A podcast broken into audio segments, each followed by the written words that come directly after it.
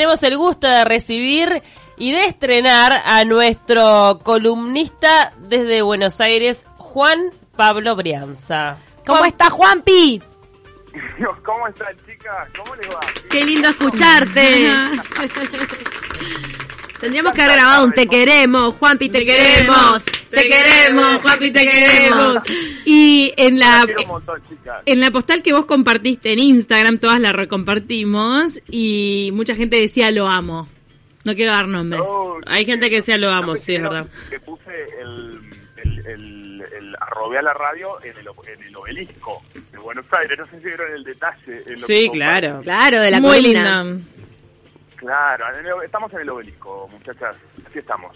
Qué bien. En el obelisco de Buenos Aires. Yo también las quiero, las extrañaba y me encanta estar en comunicación con ustedes y poder hacer un poco una columna desde acá de Buenos Aires.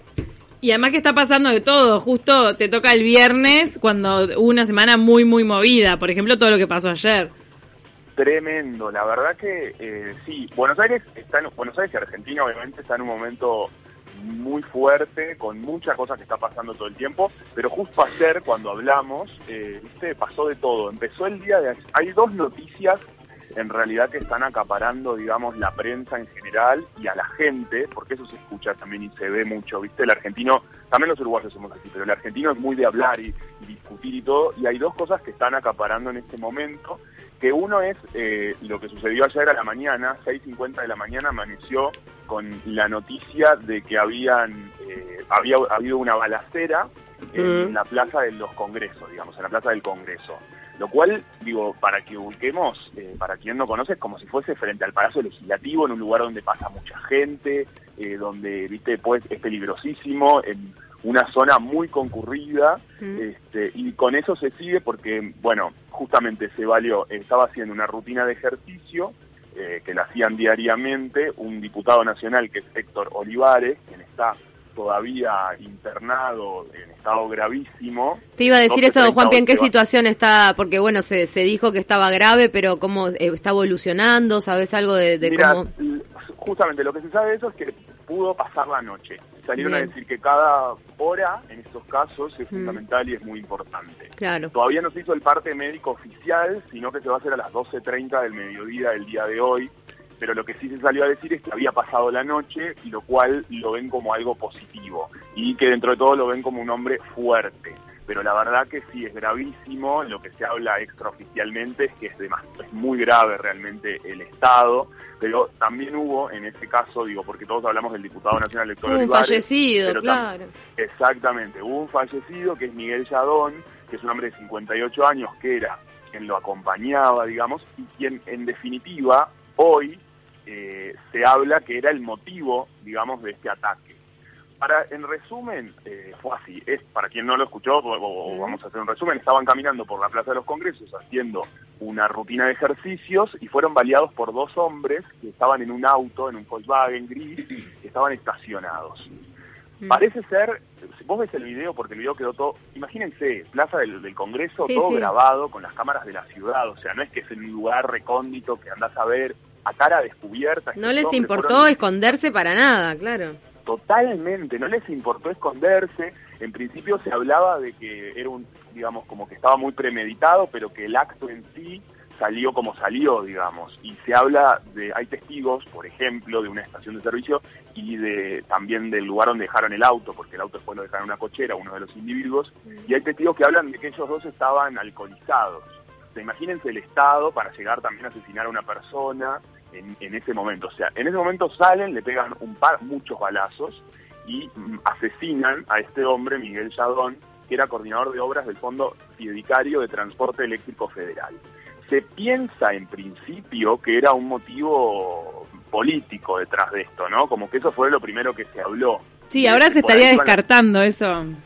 Exactamente, eso se descartó y pasa a ser un motivo, eh, digamos, como eh, de, de- pasional, un crimen pasional. Bien. Al momento hay cinco detenidos por la causa. Acaba de ser detenido en este momento en Entre Ríos el principal, digamos, eh, digamos Juan Fernández, que se llama, que lo, lo apodan el gitano.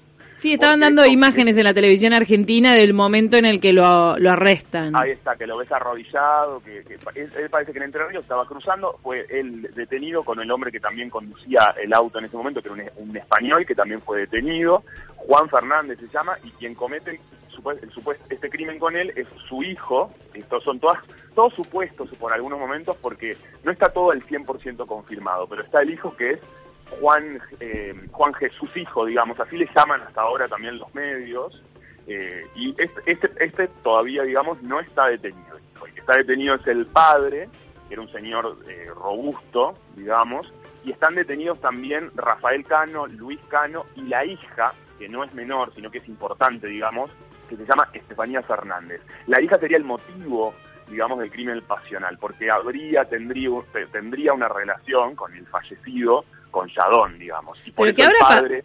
¿Qué habrá pasado en esa relación como para que vayan a matarlo a la puerta del Congreso? Sí, qué salado, ¿No es eh. medio delirante? De trasfondo de todo esto está esto que no se tome a mal porque no tiene nada que ver con la comunidad gitana, sino que tiene que sino que se habla que tiene que ver con la mafia gitana. Es importante para mí hacer esta diferencia entre comunidad gitana y mafia gitana, porque viste no, no- una cosa no tiene nada que ver con la otra. No, Pero de trasfondo están hablando de eso, de la mafia gitana, de una familia que era conocida por la zona de Congreso, que es una zona donde hay muchos acá en, en Buenos Aires gitanos, eh, y, y- y está eso de trasfondo, como ese crimen pasional asociado a la mafia. De repente hay también temas de familia. Cuestiones de honor también entre ese tipo de, de códigos, ¿no? Claro, ayer mira, hoy oficialmente un policía salía diciendo que, que cuando hay mafia gitana hay o, o mujeres de por medio Mm. o dinero de por Claro. medio. ¿Qué tema? Eh, parece ser que era que era así. Qué salado. Eh, pero bueno, en principio salió salió al toque salió Burlich este, a dar declaraciones eh, hablando de mafia. O sea, ese término, eso también funciona acá de una manera lo que es la prensa. Ese término se instauró a los, como que te diga, a la hora de que había pasado el crimen. También es que son muy buenos eh, en Argentina no encontrando la trama y como ya, ya parece ahora un tema de película. Eh, esto Totalmente. seguramente continuará. Tres Esto continuará y es tipo el minuto a minuto que se va viviendo, porque también hay una cosa que es muy particular en esto, que está todo registrado por cámaras, o sea, Wow. está toda la secuencia del asesinato registrado por cámaras y fue pública al, al momento que pasó, o sea, también a la hora ya lo veías en la televisión, en cualquier medio que pones en, en internet, este, la secuencia no solamente del asesinato, sino también de cuando tira las balas, porque el asesino uno se va caminando, el otro se va en el vehículo, tira, o el que se va caminando tira como unas balas en un cesto de basura, después sigue y lo tira en otro. Todo eso está grabado y filmado por diferentes cámaras.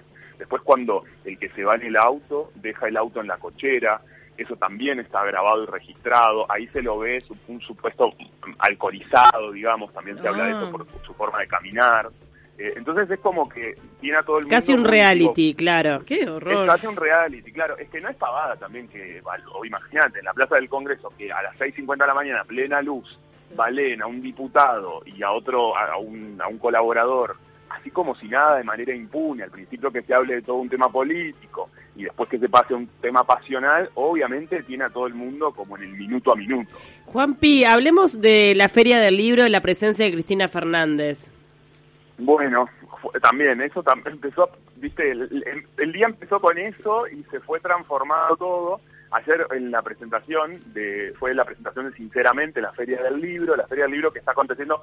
Yo estoy bien cerquita, es acá en, en, este, en la rural. En la rural de Palermo. Fue la rural de Palermo, eso queda claro para el que no conoce o, o- o quien conoce queda enfrente a Plaza Italia. Un- la rural se utiliza para un montón de eventos así multi, multidisciplinarios y en este caso fue la, la feria del libro, se esperaba muchísima gente, pero ayer también en Uruguay, pero acá fue una tormenta impresionante y eso también se creía que iba a haber menos gente. Se, pre- se presenta a Cristina Kirchner, eh, hizo un discurso de 35 minutos aproximadamente.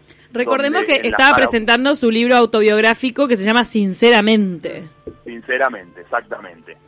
Lo que, bueno, las características del lugar eran mil personas que estaban adentro de una sala, la sala Borges, y afuera había dos pantallas que se presentaban en streaming, digamos, dentro de la. Feria del Libro, fuera de esa sala, y también por fuera en la calle. Lo Wow. cual hizo una movilización muy grande. Imagínense lo que era, había bombos, platillos, banderas, ¿viste? Una, o sea, muchísima gente, muchos fanáticos. Como, como sabemos, Cristina tiene una llegada muy grande al pueblo y tiene muchos fanáticos y estaban ahí, aparte estamos en un momento, los cantos que se, se escuchaban era Vamos a volver, Cristina Presidenta, eh, muy, muy, muy fuerte lo que se vivió. Adentro había un montón de personalidades políticas que la acompañaron y también del espectáculo. Estaba Julieta Díaz, estaba Pablo Charri, Carolina Papaleo, Cecilia Roth.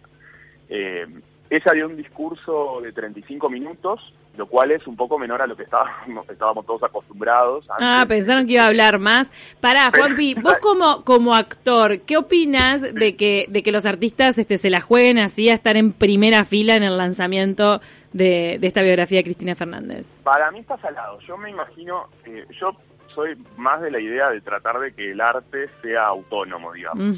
Y, y no meterse en esos no, no, no meterse pero yo me parece muy personal eso No, claro. quizás me- me- soy más de la idea de que el arte es autónomo y que está bueno mantenerse en un lugar donde no te involucres eh, Claro, porque por, claro. por el arte en sí mismo y por la defensa del arte y del trabajo que vas a hacer vos después que, que vos en definitiva sos una herramienta pero también entiendo a cualquier actor que se quiere involucrar en algunos temas y defender algunas causas o ideologías políticas porque lo siente así y le parece que eso está bien. O sea, no, no, no lo critico, ¿me explico? Como que me parece que eso es muy... Cada uno... Es muy personal. y me parece que también el momento de la vida, ¿no? Sí, el, el convencimiento tiene que ser muy, muy fuerte también de un actor como de Charlie, Cecilia Roto, cualquiera de ellos que estaban ahí, Eso, para claro. estar ahí apoyando, ¿viste? Al pie del cañón. Sí. Es bien diferente eh, apoyar una causa que apoyar una Eso- figura, ¿no? Y una figura controvertida, Sí. eh, que divide, porque Y hay que no gente que la odia. Igual no sorprende, o sea, las figuras que ya que están estuvieron apoyando en la Feria del Libro son las figuras que la han defendido a capa y espada durante todo este Durante mucho tiempo. Claro, durante mucho tiempo No, toda esta situación de corrupción. Eso que dices, eso que dice Ceci de, de- de la diferencia entre causa y cosa, porque por ejemplo a mí me pasa que a- puedo apoyar la ley del aborto, la ley trans, eh, un montón de cosas, pero no no por eso iría atrás de una figura política. Pero eso pasa mucho acá en Argentina, que yo lo veo que, que me parece a mí un tanto peligroso en Argentina o en cualquier parte del mundo, cuando se hace ese fanatismo, onda eh, tribuna de, de- de- de- de fútbol, Sí. frente a una persona, o más allá de la ideología o, la- o- o, digamos el partido político, es como la persona, cuando te tatuas el nombre de- del político, para mí se corren algunos Oh. riesgos. Para otra Creo que acá cosa, pasa mucho. antes de terminar con Cristina, perdón, pero me llegó un meme ayer que me pareció muy gracioso y te quería preguntar, ¿están lloviendo los memes respecto al libro de Cristina o no? ¿Cómo? Los memes. Sí, vi alguno, pero no ¿cuál? Los chistes, no sé, hay unos chistes virales que se están mandando por WhatsApp de la gente este, leyendo el libro de Cristina y bueno, haciendo alusión a los casos de corrupción. Son muy graciosos, perdón, está. Claro, no, una cosa que me pareció muy zarpado del tema de Cristina, para hablar de eso y cómo se maneja la tele acá, es que terminó y enseguida empezaron eh, los programas, eh, viste, se les nota mucho la línea política, van Sí, para un lado para el otro, sin ningún tipo de, de- de- de reserva, ni, ni buscar ni Claro. siquiera la publicidad. Salió, por ejemplo, ¿no? Para dar un ejemplo, salió Majul en América 24, Antica. él hablaba y, y contaba todo lo de Cristina, pero el graph abajo decía, Cristina con 13 procesamientos será candidata. Ya. Eh, hicieron toda una observación de que el libro no, no había sido escrito estrictamente por ella, sino que lo dictó y que eventualmente lo habría corregido. O sea, ahí hicieron como, como una observación más literaria, digamos. Pero eso es muy común, en las grandes figuras no, no es escriben ellos común. el libro. Totalmente, pero bueno, yo lo que digo es lo que ellos usaron como elementos para, para la crítica en ese momento. Viste, salió también, en el momento hablaron de, de, de que ella insistía que lo escribió y que eso dice que es una mentira. O sea, esas palabras se decían, eh, digo, al, al minuto que terminó las conferencias. ¿viste? No, qué salado. Decían que el, el libro no tiene mínimo valor literario, eh, que sí, que, que lo, mirá lo que llegó a decir Majul, que yo no digo ni estar a favor ni contra, digo, eso habría que analizarlo, yo no soy periodista político, no, no, no lo conozco, no sé, pero te transmito lo que pasaba. Majul salió diciendo, por ejemplo, que el libro, una de las características que tenía valor que lo lean, era para que viesen que, según la ideología de Cristina, si, sigue- si se elige ella y se hace presidenta, eh, Argentina podría llegar a ser la próxima Venezuela. Esas son palabras de Majul a media sí. hora de haber terminado la, la conferencia Cristina. No se cuidan Bueno. en nada. Bueno, para ir terminando, ¿tenés alguna noticia del mundo del espectáculo? Ah, ustedes quieren espectáculo. No, algo, no sé, alguna obra, algo que nos puedas recomendar, algo que pueda, no todo. sé, algo que puedas saber.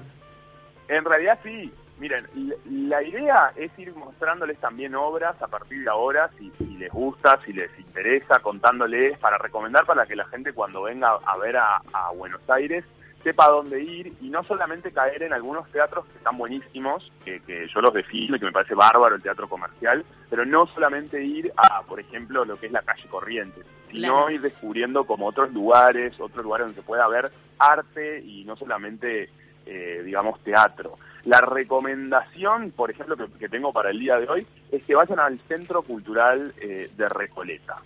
Para quien no lo conoce, cuando viene a Buenos Aires, es un centro cultural que queda en la Recoleta mismo, ahí eh, es espectacular, podés ver muestras de, de- de muchos artistas, van variando todo el tiempo, la entrada es libre, gratuita, eh, digo, es un centro que además de por sí el edificio es muy lindo, se Sí. puede hacer, para el que le guste la foto se puede ir a sacar fotos, para el que le guste el arte se puede ir a ver arte, para el que le guste música se presenta en una terraza, siempre hay música, rica comida, digo, Y realmente... para el que le guste el glamour está en Recoleta. Y para que le guste el glamour estando de coleta, me encantó. Te tomas ¿Qué- un cafecito en? Recoleta. Ahí en el Centro Cultural Recoleta es donde empezó eh, Fuerza Bruta, donde nacieron ellos como agrupación y todo. En una de esas Claro, salas, pero todavía ahora ya presentaba. no se están presentando. ¿Sabés qué hay ahí también, Cami? Hay una... hay- están los juegos mentales que fuimos nosotros, ¿te acordás? Los juegos mentales. ¡Ay, cállate! Eso que te encierran. ¿Y, y cómo...? Eso tienen que ver la nota. La nota de claustrofobia que hicimos este con Juan Pablo Brianza acá en Montevideo. Los juegos de escape. Muy divertido. Juegos de escape, que Muy te bueno. encierran y Eso tenés que también. encontrar cosas para salir. Exactamente, eh, está, está ahí también. Tenés una variedad muy grande de todos los restaurantes, para gusto de todo el mundo, desde la hamburguesa hasta la comida más vegana. Eso está muy bueno. Tenés eh, opciones más comerciales como puede ser el hard rock, ¿viste? si querés visitar eso. Pero además, la verdad, hay una muestra cultural que está buena, súper accesible. Esa- es- hay esas muestras culturales que podés disfrutar sin tener que tener tanto trasfondo sobre el artista, quizás. Ujú. Podés investigar a partir de lo que estás viendo. Hay, en este momento se está proyectando, por ejemplo, imágenes de Montevideo en una bicicleta y se van eh, en una de las salas como de cine que hay. Está ¿De Montevideo? De Montevideo, Oh. sí, yo fui reconociendo, ah, ese tal, ese legislativo, ese no sé qué, viste, como medio... Qué lindo. Ahí, de, de verdad está súper lindo, para quien le gusta ir y ponerse a escribir, también hay lugares, hay cosas para dibujar, eh, digo, para ir con los niños, quien viene con niños, es un lugar para pasar un rato, porque puedes almorzar ahí y quedarte. Lo recomiendo porque han venido uruguayos a visitarme, que los llevé para ahí, no lo conocían tanto y disfrutaron. Por eso es que lo recomiendo, digamos. Qué lindo. Además en este clima que es un día que está medio lluvioso, medio frío, no sé cuánto, y el fin de semana parece que va a estar así. Si hay alguien que se viene por Buenos Aires, es un lindo lugar para quizás estar calentito y, y poder disfrutar del arte. Centro Cultural Recoleta, me voy a anotar la recomendación de Juanpi. Muchísimas gracias, Juanpi, por este primer contacto. Gracias a ustedes, chicas, me encanta estar en contacto, las quiero y así vamos a seguir. Les- vamos a ir tirando data. Así Data damos por inaugurada la data. columna porteña de Juan Pibreanza, me encanta, porque aparte sumó recomendaciones. Todavía, y, escúchame, si llegas a estar en Montevideo, estás obligado a venir a visitarnos en persona, a personarte en Universal.